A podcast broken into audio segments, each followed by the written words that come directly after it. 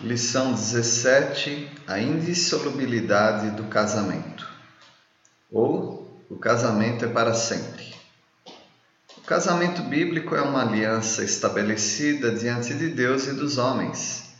A união é estabelecida por Deus e não por homens. Gênesis 2, 24.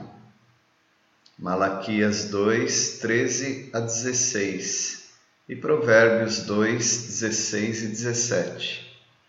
Embora no casamento haja a prática sexual, isto não significa que o relacionamento sexual caracteriza o casamento. Se fosse o caso, muitas pessoas seriam casadas com várias pessoas, e isto não seria possível. Morar juntos sem uma aliança oficial diante dos homens não pode ser considerado um casamento pois não havendo compromisso oficial, ninguém é de ninguém, podendo haver separação e um outro ajuntamento. Ter filhos também não caracteriza um casamento.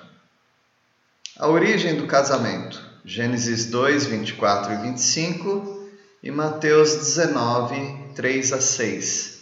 No casamento, o casal deixa seus pais e assume um compromisso um com o outro formando uma só carne. Só existe casamento entre homem e mulher. Somente no casamento é permitido desfrutar do prazer sexual. O casamento é uma aliança. Provérbios 2, 16 e 17.